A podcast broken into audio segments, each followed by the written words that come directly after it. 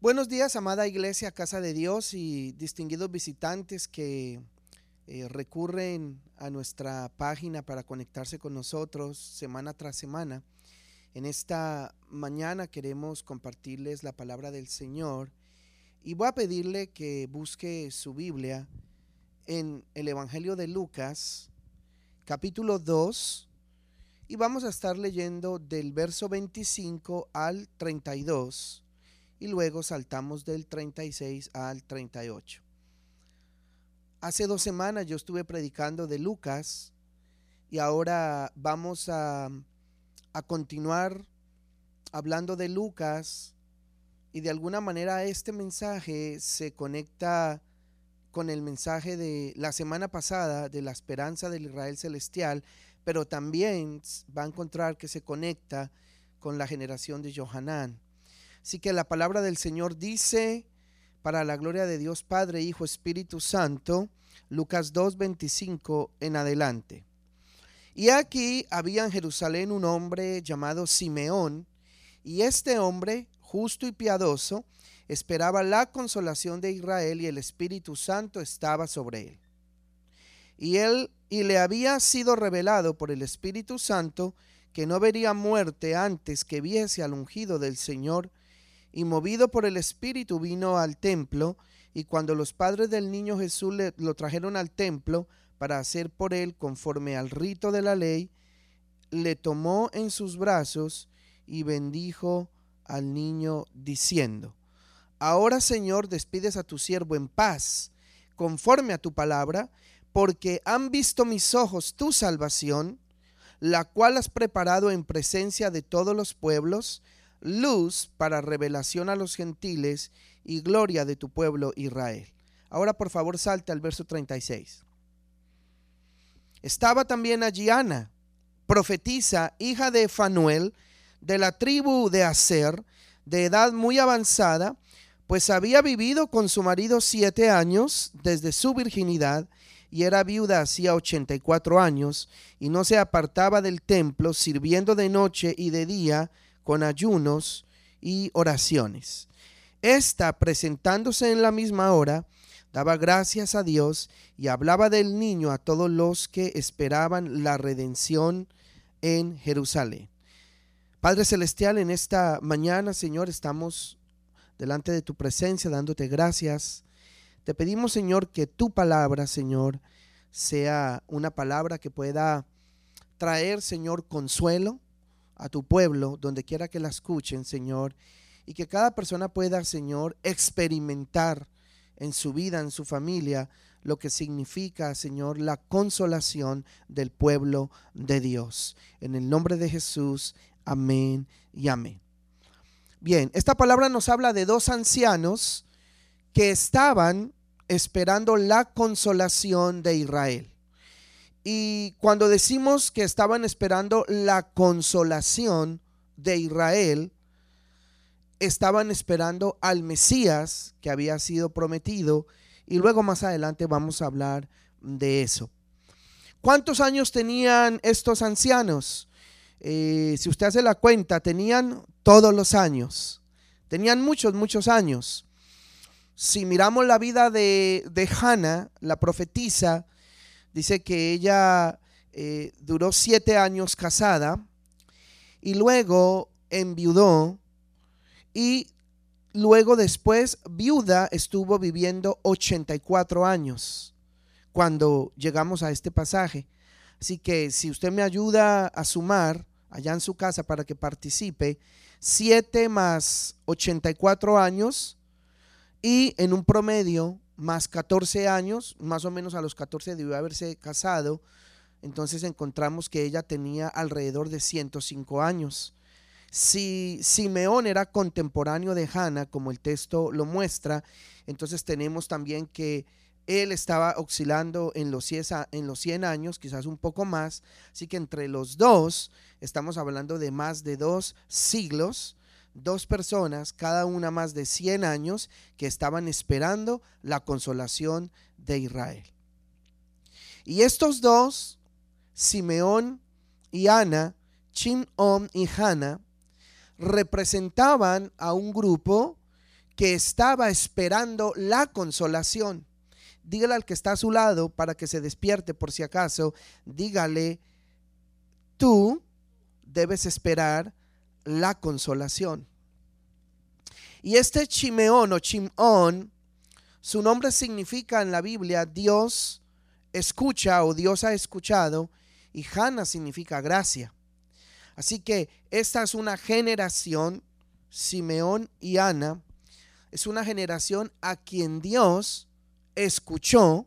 Recuerde, ellos estaban esperando la consolación de Israel. La semana pasada le hablé de la esperanza de Israel. Ya está viendo las conexiones. Ahora estamos hablando de la consolación de Israel. Y ellos dos representan una generación a quien Dios escuchó y le mostró su gracia. Acuérdese ahora de la generación que reemplazó a estos de la consolación, que son los de la gracia de Dios. Entonces, ¿cómo yo le voy a predicar esta palabra en esta mañana? Permítame explicárselo, cómo se lo voy a explicar para que usted esté tranquilito en su casa. Esta palabra de la consolación del Israel del, celestial, de, de la consolación del pueblo de Dios, yo se la voy a decir rapidito al principio, voy a ir rapidito en algunos textos del Antiguo Testamento, usted me va a ver que voy a ir un poco más rápido y te la voy a decir suavecito, tranquilito, para los que les gusta que no le griten mucho, ¿ok? Pero luego al final, cuando vaya llegando más al final, entonces esa ya no te la voy a enseñar, te la voy a predicar y te voy a gritar mucho. Para los que les gusta que, cuando uno predica, predique así, gritando y fervoroso. Entonces al principio te la digo suavecito y rapidito y al final entonces vamos a predicar un poco más fuerte para que usted pueda conectar todo lo que yo le voy a ir diciendo, enseñándose lo del Antiguo Testamento y luego lo pueda conectar con mucho fervor, con mucha ilusión con lo que dice el Nuevo Testamento de la consolación. Entonces, ¿dónde comienza esto de la consolación? Cuando hablamos de la consolación, usted, y yo tenemos que ir al Antiguo Testamento. Busque su Biblia, téngala ahí. Y la palabra del Señor dice, por allá dos mil años antes de Cristo, que había un pueblo llamado Israel que estaba cautivo en Egipto. Y, tú sabes, si, si eres un lector ávido de la Biblia, que ellos estuvieron más de 400 años cautivos en Egipto. Y esta esclavitud era una esclavitud con garantías. Eh, no, no, es, no era una esclavitud como quizás la, de, la, de, los esclavos que tomaron de África eh, en la edad, al final de la Edad Media, eh, sino era una esclavitud con garantías, parecida más o menos a la esclavitud que tienen los esposos en sus casas, sobre todo en esta cuarentena, que es más o menos una esclavitud con garantías. Tienen derecho a la comida, derecho a la cama, ¿verdad? Derecho al reposo, etcétera.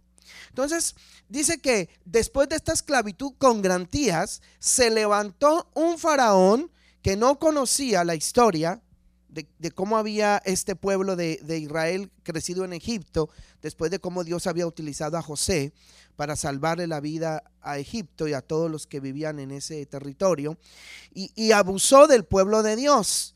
Entonces, ellos comenzaron a clamar a Dios y Dios los escuchó. Acuérdese, como a Chimón, a Simeón, Dios lo escuchó. Dios los escuchó a ellos y dice la palabra, y usted sabe la historia, que Dios mandó plagas, los sacó con mano poderosa de Egipto, luego Dios abrió el mar rojo y dos millones de personas israelitas salieron en grupos.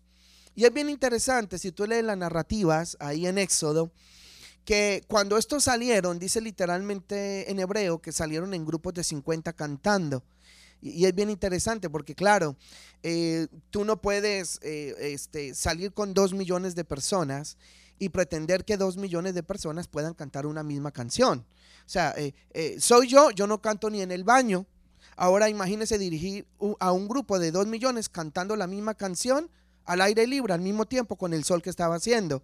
Entonces iban de 50 en 50 y seguramente cada uno de ellos tenía un líder que es como si fuera el líder del grupo, de la orquesta, y esos 50 cantaban la canción, pero cada uno de los grupos de 50 estaban cantando la misma canción al Señor y en la travesía todos iban cantando. Quiero que se imagine por un momento una multitud de dos millones de personas cantándole al Señor y celebrando que Dios los escuchó y celebrando la liberación de la esclavitud en Egipto.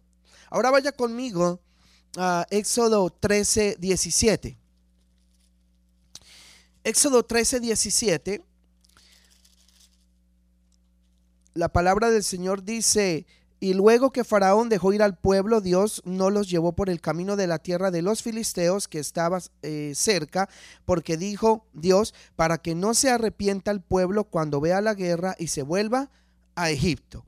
Entonces, eh, te vamos a clarificar este texto para que puedas ir viendo la idea de la consolación. Dios sabía que vendrían ataques de los enemigos a Israel en esa travesía para llegar a la tierra prometida. Entonces, más exactamente este, este, texto dice que Dios dijo, a menos que el pueblo sea consolado, cuando vea la guerra se volverá a Egipto. Entonces hay una regla hermenéutica que dice que uno tiene que ir y buscar por primera vez donde aparece la palabra consolación, ¿verdad? O en las primeras veces que aparece la palabra consolación, porque se convierte en una regla hermenéutica. Entonces, aquí aparece la palabra consolación. Y Dios dijo, a menos que yo consuele a este pueblo, a menos que yo le muestre una consolación, si no le muestro una consolación, este pueblo se me va, a desilusionar y se van a, querer regresar a Egipto porque los enemigos los van a estar molestando camino a la tierra prometida. Entonces Dios dijo, yo tengo que darle una consolación a este pueblo. Y, esta consolación es lo que haría que ellos avanzaran y no retrocedieran. Entonces, lo importante no es que Dios les iba a evitar la guerra. Dígale que está a su lado. Dios no va a evitar situaciones difíciles. Dígale, pero Dios te va a dar el consuelo en medio del proceso. Entonces Dios no iba a evitar la guerra, sino que les iba a dar el consuelo en medio de la guerra. Entonces, ¿qué es la consolación de Israel? Escucha bien esto, por favor, porque de aquí depende que puedas seguir entendiendo todo eh, lo de la consolación. ¿Qué es la consolación de Israel? Es el depósito del poder de Dios en la vida de ellos para que se afirmaran hacia adelante en su camino hacia la tierra prometida. ¿Y cuál fue la, señal física de esta consolación? Quizás tú te preguntas, ¿y cómo qué señal le dio Dios? Mira qué hermoso esto. La señal física de la consolación que Dios le dio a este pueblo en su travesía hacia la tierra prometida es algo que tú ya conoces. Fue una nube que los acompañó de día para, eh, para de paso evitarles ese sol tan fuerte y hacerle sombrita en el camino, y una columna de fuego que los acompañó por la noche y de paso para calentarlos en medio del frío del desierto. Algo parecido a lo que nosotros aquí, la gente de Wisconsin, eh, ya, ya, ya conocemos, ¿no? Cuando estás en la calor, pues tú prendes el aire acondicionado de tu casa pero cuando estás en el frío extremo del invierno, tú prendes el calentón de la casa para que entonces te ayude para el frío. Entonces, Dios los estaba acompañando con esa nube por el día y con la columna de fuego por la noche. Y yo quiero que por un momento, si estás ahí, cierres tus ojos y trates de imaginarte y conectarte con esta historia, historia y pensar cómo sería esa nube mm, por el día levantada y cómo sería esa columna de fuego por la noche levantada y cómo estando levantada las naciones que estaban alrededor, circundantes, por donde el pueblo de Dios iba pasando, ellos aunque no veían al pueblo, porque estaba lejos, ellos veían la nube. ellos veían la columna de fuego. Así que las naciones de la tierra que estaban alrededor, todos esos grupos que sabían que Dios había sacado con mano fuerte a, Israel de la esclavitud de Egipto y que había abierto el mar rojo para ellos, ahora estaban viendo que este pueblo estaba caminando hacia una tierra prometida con una columna que los estaba acompañando. Así que dicho sea de paso, aparte de que ya ellos empezaron a coger un poquito de miedo porque estaban viendo una columna que avanzaba y una nube que avanzaba, al mismo tiempo esta nube y esta columna de fuego eran la consolación del pueblo de Dios en medio de su travesía. Entonces Israel, si usted sigue la historia del pueblo de Israel, Israel pasó por varios exilios o, cautiverios, fue, fue, fueron a esclavitud por cabezones, por, rebeldes, por desobedientes. Y hay dos grandes exilios que la Biblia muestra. Eh, eventualmente las doce tribus se dividieron en dos. arriba estaban las diez tribus del norte, eh, cuya capital era Samaria. Y abajo estaban las dos tribus del sur, cuya capital era Jerusalén. A los del norte se le llamó eh, Efraín y a los del sur se le llamó Judá. Y, dice la palabra que los del, los los del norte, ¿verdad? Tuvieron, tuvieron su, su, exilio y esas diez tribus fueron llevadas a un exilio.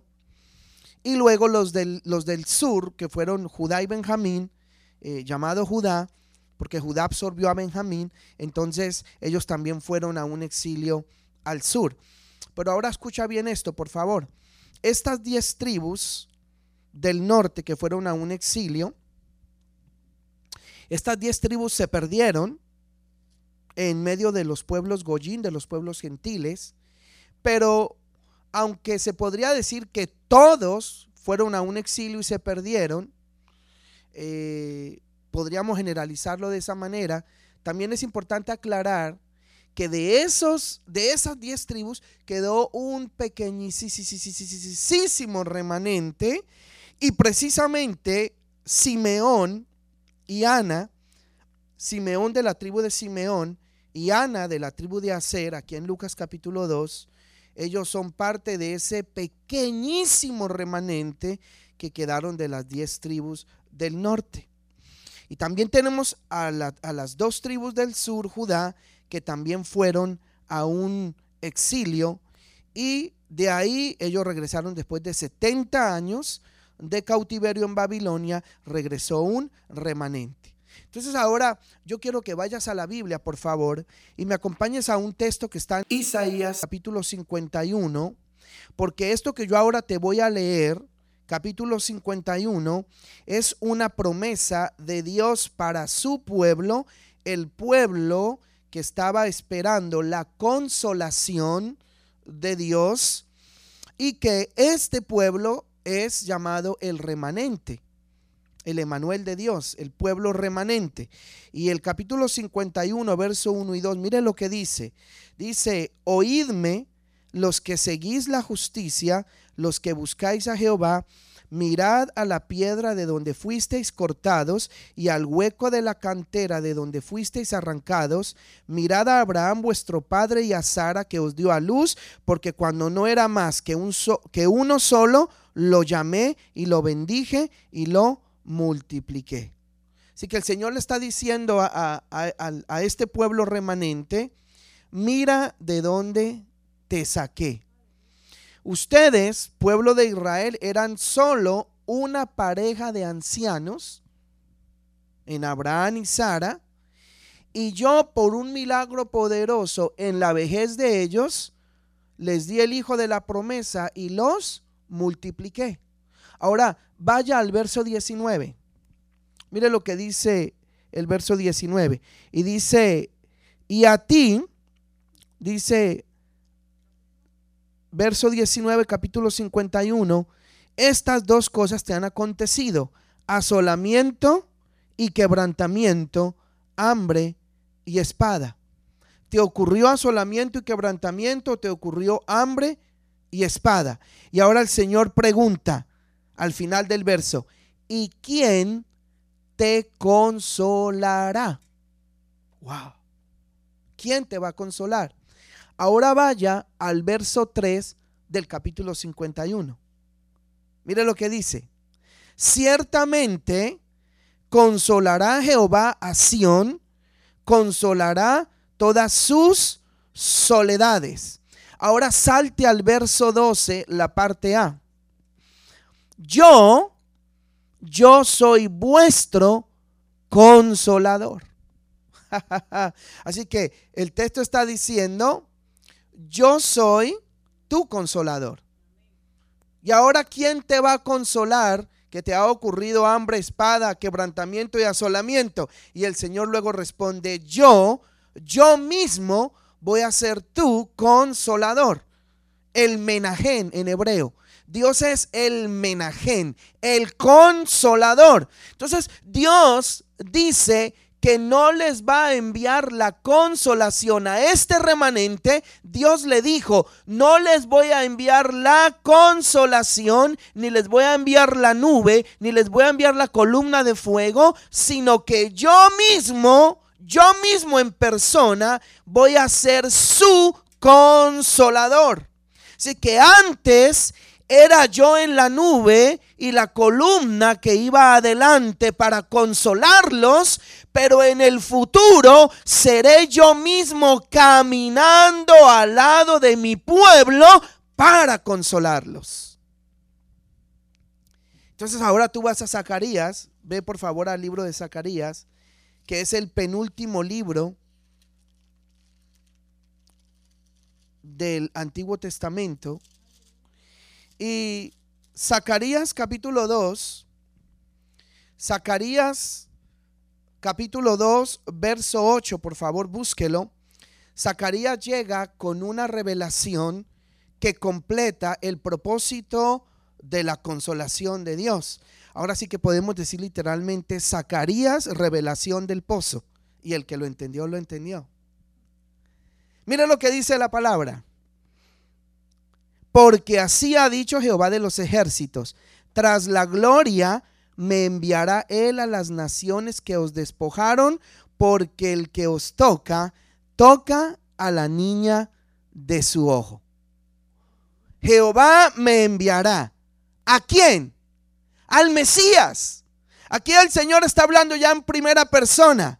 Yo el Mesías voy a ir. Jehová me enviará al Mesías, a mí, yo voy a ir porque quien toca a mi pueblo para dañarlos, toca la hija o la pupila del ojo de Dios. Y déjeme decirle algo interesante de, los ojos. Y, y, esto es algo, algo hermoso que pasa en el cuerpo. Si, si el cuerpo tiene un sistema inmunológico, usted sabe que su cuerpo tiene un sistema inmunológico, cuando su ojo se infecta, el cerebro desconecta todo el cuerpo para proteger al máximo su ojo. Pero escucha bien, esto no sucede con la oreja, ni con la nariz, ni con la mano, ni con el pie. Solamente sucede con el ojo. Cuando tu ojo es infectado, cuando tu ojo es atacado, cuando tu ojo sufre, el cerebro desconecta su sistema inmunológico de todo el cuerpo. ¿Para qué? Para concentrarse específicamente en el ojo para que sea protegido al máximo. Entonces, lo que el Señor está diciendo aquí con este texto es que Dios se comprometió y se juramentó a sí mismo en cuanto a la consolación de que Él haría todo lo que fuera posible de parte de Él para traer consolación a su pueblo y para protegerlo en medio de las circunstancias difíciles de la vida. Allá donde tú estás, dale un aplauso al Señor y dale gracias porque Él se ha comprometido a consolar a su pueblo. Mira lo que dice el verso 10 de Zacarías. Vaya conmigo ahora al verso 10. Dice, canta y alégrate, hija de Sión porque he aquí vengo y moraré en medio de ti, ha dicho Jehová. Regocíjate, como hay un coro que dice, regocíjate y canta, oh moradora de Sión, porque grande es en medio de ti el santo de Israel. Está diciendo, regocíjate y, alégrate, y, y ahora quiero que lo leas, ¿cómo llama a su pueblo? Léelo, por favor. ¿Cómo llama a su pueblo? Le dice, hija de Sion. Hija de Sion o de Sión. Hija de Sion. Hija del ojo de Dios a este pueblo que ha regresado de una cautividad y que es llamado el remanente de los temerosos de Dios, a este pueblo Dios le ha llamado la hija del ojo de Dios y a este pueblo Dios va a venir porque es el pueblo que le está esperando. El pueblo temeroso, el remanente, ese es el pueblo que estaba esperando la consolación de Dios. Y ahora mira lo que dice la parte B del verso 10. Dice, dice, y moraré en medio de ti, ha dicho Jehová. Porque heme aquí viniendo y yo habitaré en medio de ti. Le está diciendo a los judíos. Ahora yo le pregunto, ¿usted es judío? No, ¿verdad? Yo tampoco. Entonces aquí la pregunta sería, ¿y esto solo para los judíos, pastor? No, no, no, espérese. Siga leyendo conmigo el verso 11, mire lo que dice. Dice, y se unirán muchas naciones a Jehová en aquel día y me serán por pueblo y moraré en medio de ti. Ahora está diciendo, y muchos pueblos llamados Goyín, pueblos gentiles, pueblos que no tenían identidad, es lo que significa literalmente Goyín, pueblos sin identidad, dice, y muchos pueblos que no tenían identidad, pueblos Goyín, yo les voy a hacer el llamamiento y se unirán al Señor en aquel día aquí desde este punto de vista de Zacarías, mirando hacia el futuro, y me serán por pueblo y moraré en medio de ellos. Ahora está hablando de dos remanentes de temerosos de Dios, compuesto por judíos y por gentiles, llamado el remanente santo de Dios, que formarían un solo pueblo, llamado el Israel espiritual o la iglesia de Dios. Por eso Pablo añade allá en Romanos que de los dos pueblos, del remanente de Israel y del remanente de los pueblos gentiles o Goyín, Dios hizo un solo pueblo. Por eso ahora, aquí en este texto, lo que se está diciendo es que la iglesia compuesta de esos dos remanentes, que es llamado el Israel celestial, es la niña del ojo de Dios. Y Dios no iba a escatimar ningún recurso porque Él se propuso consolar a su pueblo. Qué hermoso. Él se propuso consolar a su pueblo, el pueblo de la fidelidad de Hachén. Ahora, cuando tú lees aquí Zacarías, y tú terminas la lectura de Zacarías y Malaquías, y ahora ve conmigo de nuevo a Lucas, busca el texto por favor que en el que estábamos, Lucas 2. Entonces, tú ves que entre Zacarías y Malaquías y el texto de Lucas han pasado 424 años. Escucha bien esto, por favor. ¿Te acuerdas de los 430 años en que el pueblo estuvo cautivo en Egipto y estuvo clamando por la consolación? Pues ahora escucha esto. Aquí han pasado también prácticamente 430 años entre Zacarías, Malaquías y Lucas sin que haya una profecía de la consolación. Mire qué interesante. Quiere decir que no todos estaban esperando esta manifestación de Dios. No todos estaban esperando la consolación de Hachén. Hasta, dígale al que está a su lado, hasta que hay un remanente de temerosos de Dios que hace la diferencia. Y este Simeón era uno de los que esperaba la consolación de Israel. Y no es que él no la tenía, porque ya Simeón había recibido la consolación porque el Espíritu Santo estaba sobre él. Para los que se creen que Pentecostés comenzó en Hechos 2, me río. ¿Y sabe por qué me río?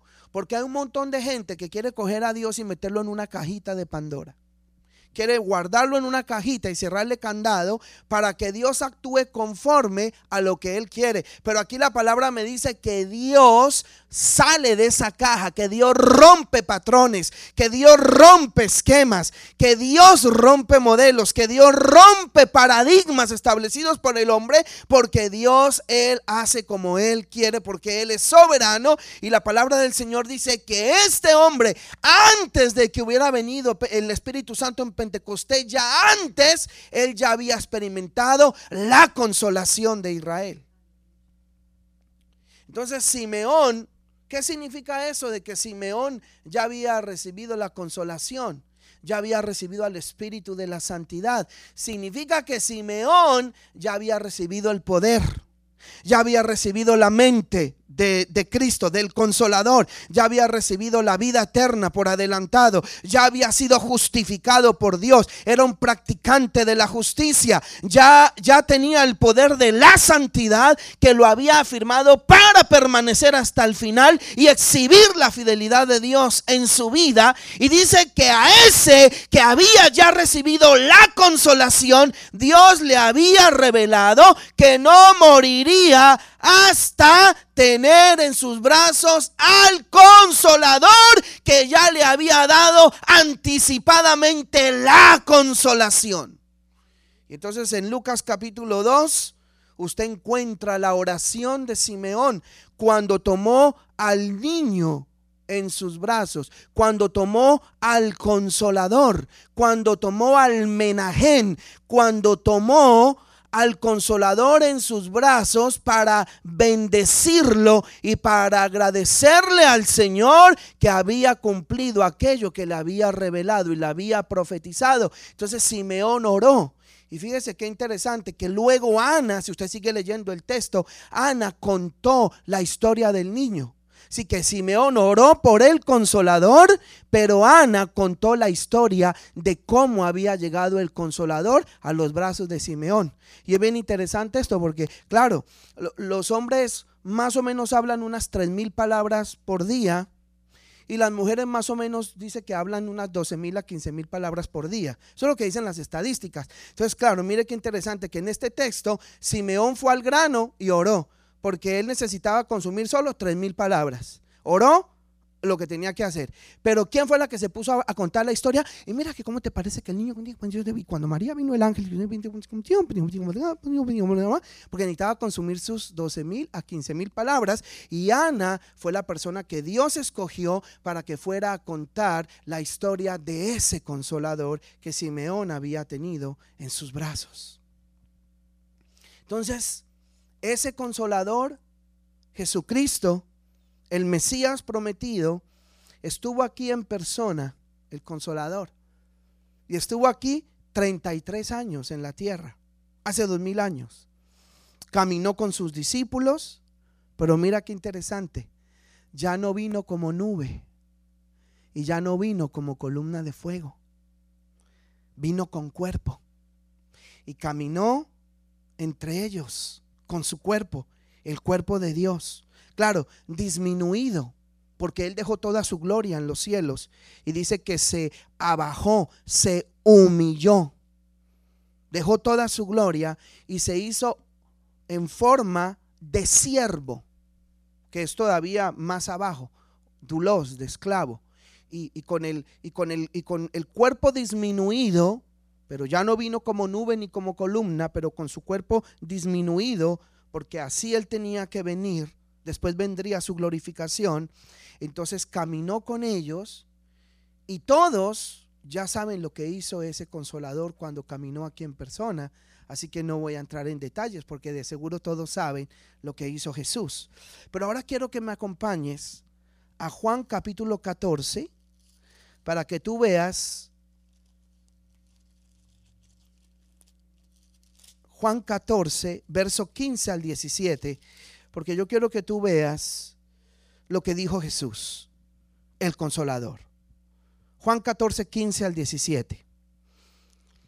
Él dijo, si mamáis, guardad mis mandamientos, y yo rogaré al Padre y os dará otro consolador para que esté con vosotros para siempre, el Espíritu de verdad, el cual al cual el mundo no puede recibir porque no le ve ni le conoce, pero vosotros le conocéis porque mora con vosotros y estará en vosotros. Qué hermoso.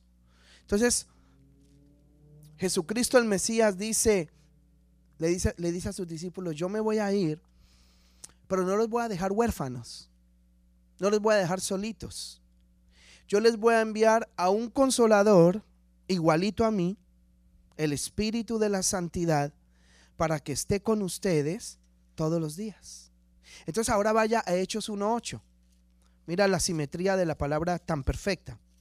Entonces Hechos 1.8 nos habla de esa promesa y dice que cuando Jesús subió al cielo y se despidió de sus discípulos, les dijo, pero recibiréis poder cuando haya venido sobre vosotros el Espíritu Santo, el consolador, y me seréis testigos en Jerusalén, en toda Judea, en Samaria y hasta lo último de la tierra.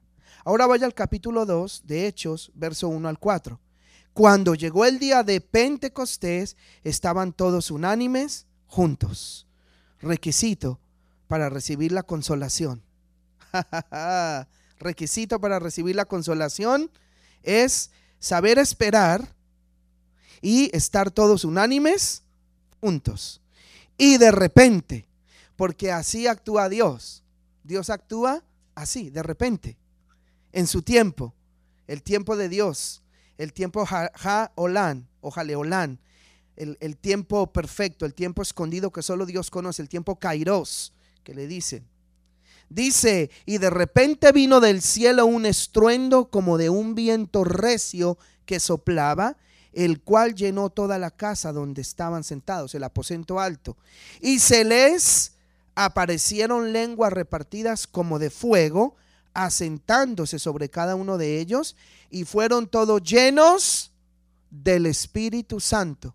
Recibieron todos la consolación y comenzaron a hablar en otras lenguas según el Espíritu les daba que hablase. Entonces, ese día de Pentecostés, que estaban celebrando la, eh, la fiesta de las cosechas, las fiestas de, Chabuot, eh, estaban reunidos. Ahora yo quiero que pienses en esto. Cuando ellos estaban reunidos esperando la promesa del consolador, de que Jesús estaría en el cielo enviándoles el consolador que los acompañaría a la iglesia hasta el fin de los días, habían 500. Y fueron pasando los días, fueron pasando los días, hasta que al final solamente quedaron 120. Así que si usted es bueno para matemáticas, usted sabe que hubo 380 que se fueron. No esperaron. Pero se quedaron 120 y esos 120 son llamados el remanente de los temerosos de Dios que recibió esa consolación después de que Jesús subió al cielo. Entonces, los temerosos, estos son los temerosos de Dios como Simeón y como Ana en Lucas 2. Y dice la palabra que descendió sobre ellos el Espíritu Santo. Descendió sobre ellos el consolador. Y dice que entró en ellos. ¿Qué entró en ellos? Entró en ellos el poder de Dios, la mente de Dios, la santidad de Dios, la vida de Dios. Escucha esto, la columna, la nube y la columna que acompañó al pueblo allá en el desierto ya, ya no estaba ahí con ellos, era más que una nube y más que una columna, era el Espíritu Santo, el Espíritu de la santidad de Dios caminando al lado de y dentro de. Y yo sé que usted ha escuchado esta palabra porque esta palabra se la adelanto, es paracletos. Entonces, eh, eh, esa sombrita y ese refrigerio del calor y, el fuego, esa, ese refrigerio de la nube y ese, ese, ese calor de, la columna de fuego ya no estaban dentro de ellos como o acompañándolos alrededor, sino que ahora el mismísimo Espíritu de la Santidad, el Espíritu Santo, estaba caminando con ellos y dentro de ellos. Entonces el Espíritu Santo es el consolador. Pero pregúntele al que está a su lado en su casa para que participe. Dile, pero ¿cómo es que es consolador? Pregúntale. Pero ¿cómo es que el Espíritu Santo es consolador? Entonces, yo vengo a decirle que consolación no es que tú estás triste y viene Dios y te consuela y te dice, ay pobrecito, mira cómo estás llorando, voy a secarte las lagrimitas y a secarte los moquitos. No. Aunque claro, Dios puede hacer eso y Dios siempre lo ha hecho. Pero la consolación no se queda ahí. No es eh, pasarte un pañito por la cara cuando estás llorando y tampoco es solamente caminar contigo en medio de un sufrimiento. Todo eso Dios lo hace. Pero realmente la consolación, el consolador que da la consolación es mucho más que eso. Porque si allá en el Antiguo Testamento el consolador era el menajén, entonces ahora luego en esa revelación progresiva hermosa, en el Nuevo Testamento vemos que el consolador es el paracleto. Y yo sé que muchos hemos escuchado antes esta palabra, paracleto. Viene de la palabra paracaleo. Significa el que está llamado a estar al lado de. El llamado para estar al lado de. Ahora, esta palabra, cuando la fueron a traducir al latín, le pusieron el advocatum. Suena raro, ¿verdad? Suena como aguacate en inglés. ¿Verdad? Parecido. El advocatum. Pero este advocatum no es, porque ¿a qué le suena a usted advocatum? En, en inglés, de, de hecho, advocate, o sea, abogado. Entonces, este paracleto, advocatum, en inglés, advocate, no es un abogado cualquiera. Escucha bien esto, por favor. No es un abogado defensor. Porque un abogado defensor entrena al cliente para que se prepare para un juicio. Quiere decir que ya el cliente está metido en un lío. Está metido en un entuerto, en un problema. Entonces, este oficio, de hecho, en Israel era mal visto porque era sospechoso de mentira, ya que un abogado defensor se ponía de acuerdo con un cliente y podían los dos establecer una mentira para que esa persona con la mentira saliera de un juicio eh, no culpable. Dicho sea de paso, la palabra paracleto en hebreo no existe en el Antiguo Testamento. Una palabra en hebreo que represente paracleto que está en griego. Porque ese concepto en la mentalidad hebrea del Antiguo Testamento no existía y era mal visto. Por eso esta palabra paracleto, mira, mira qué hermoso esto, es un hebraísmo, es decir, se añadió. Eh, más que un hebraísmo es, vamos a, a inventarnos una palabra, es un griegoísmo, porque esta palabra en griego la añadieron al vocabulario en hebreo. Entonces, en esa revelación tenemos al menajén consolador en el Antiguo Testamento, pero ahora tenemos al paracleto consolador en el Nuevo Testamento. Pero este consolador no es un abogado defensor. Este consolador es un abogado asesor. Dile que está a su lado. No es abogado defensor, es abogado asesor. Entonces, una persona en, en, nuestro contexto debería consultar a un abogado para que lo asesore antes de tomar una decisión para luego no meterse en líos posteriores. Además de que usted sabe que la ley dice que el desconocimiento no te exime de la responsabilidad. O sea que como quiera hay que asesorarse para tomar decisiones importantes. Entonces, el abogado asesor he llamado aquí el consolador, o mejor dicho al revés para que lo entiendas mejor. El consolador aquí representa un abogado asesor, porque este abogado asesor consolador es el que está para asesorarte, para prevenirte de que no te metas en problemas. Así que no es consolar solamente para secar las lágrimas, que eso Dios lo puede hacer. No es consolar solamente para acompañarte en medio del sufrimiento, porque eso Dios lo hace y lo sabe hacer muy bien, pero ahora es asesorar y prevenir para evitar futuras lágrimas. Mira qué hermoso.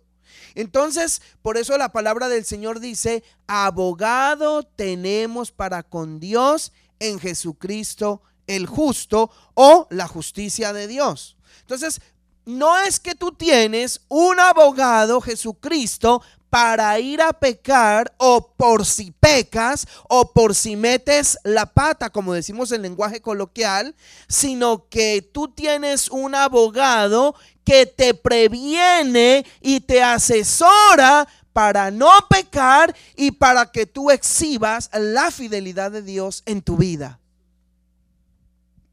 Entonces, el Espíritu Santo, el consolador, en la actualidad es nuestro abogado asesor. Dígale que está a su lado. No tengo dinero y me doy guille de tener un abogado. Usted sabe que los abogados cobran mucho. Y usted y yo probablemente no, ponga, no tengamos mucho dinero, pero nos damos, como dicen en Puerto Rico, el guille de tener un abogado. Y entonces este consolador, dice la palabra, si tú lees luego despacito los evangelios, dice que este consolador que no solamente te seca las lágrimas, te acompaña en el sufrimiento, pero ahora también te asesora, te previene para que vivas en santidad. Dice que este consolador nos guía a toda verdad y a toda justicia que este consolador nos convence de pecado, del pecado, nos convence de la justicia de Dios y nos convence del juicio venidero.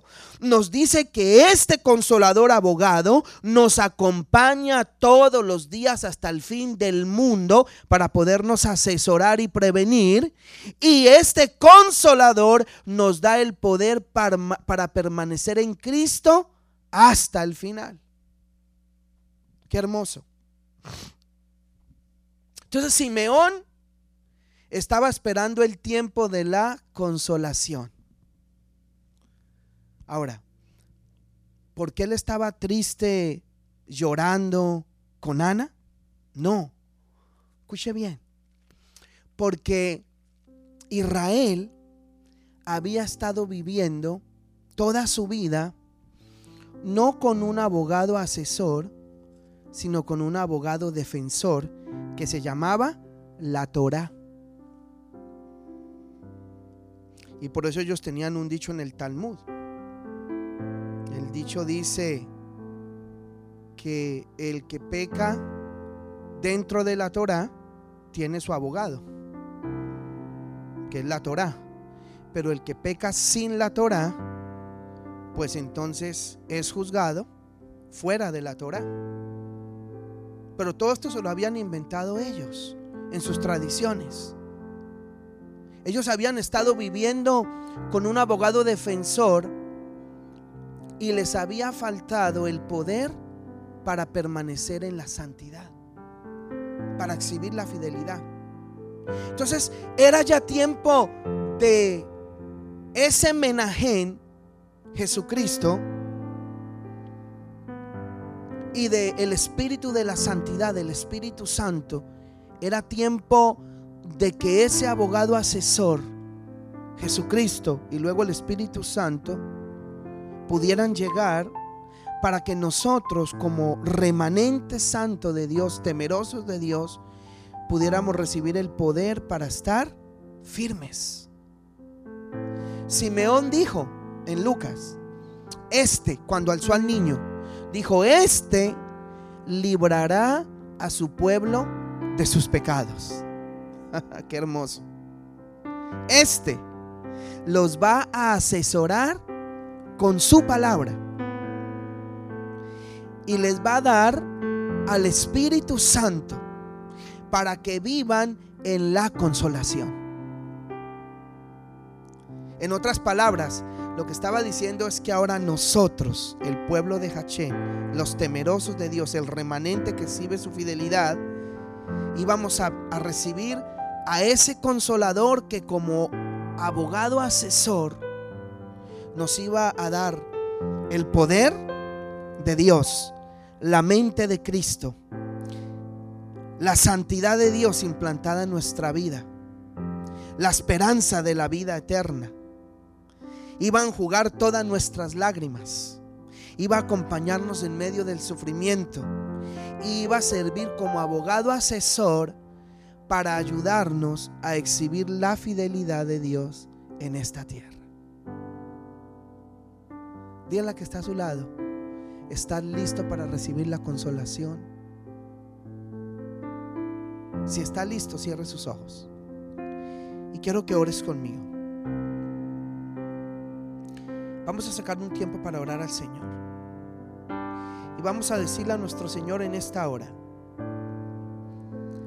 Todos los que entienden que Dios los ha llamado, que tienen un llamamiento de Dios, que hubo un momento en su vida que Dios lo llamó haya sido por una persona, por una palabra de la Biblia, por una circunstancia, por un sueño, por una visión, por un profeta. Pero usted sabe que Dios lo llamó. A, eso yo les estoy hablando ahora. Todos los que han recibido el llamamiento de Dios para salvación, para santificación y para vida eterna ahí donde tú estás, cierra tus ojos en este momento, por favor, inclina tu rostro si te es posible, desconéctate de todo lo que pueda estar alrededor y ora conmigo en esta hora, por favor. Vamos a orar. Los temerosos de Dios somos los que vamos a orar en esta hora. Si tú eres temeroso de Dios, vas a orar conmigo. Padre Celestial, en esta mañana, Señor, estamos, Señor, delante de ti reconociendo que tú nos llamaste con un llamamiento santo. Y Señor, te damos gracias porque tú, Señor, nos has justificado y nos has hecho practicantes de tu justicia. Por eso ahora tratamos de hacer y de imitar a Jesucristo, porque Jesucristo es la justicia de Dios. Y en esta hora, Señor, estamos orando, reconociendo que hay un remanente que siempre espera la consolación. Hay un remanente. Y yo oro, Señor, hoy por ese remanente, por los temerosos de Dios en el mundo que están escuchando hoy esta predicación y la escucharán luego en el video grabado. Yo estoy orando, Señor, por los temerosos de Dios los que han sido llamados por Dios, el remanente de Dios, los temerosos de Dios.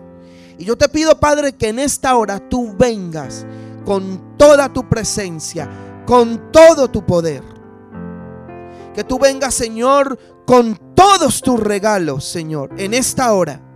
Y puedas, Señor, acompañar a tu pueblo Padre, que en medio de esta situación difícil que nos ha tocado vivir, Señor, en las últimas semanas, Señor, tu pueblo, los temerosos de Hachén, los temerosos del Señor, puedan, Señor, experimentar una consolación. Que puedan sentir, Señor, que tú los acompañas, que tú caminas con ellos, que tú los abrazas.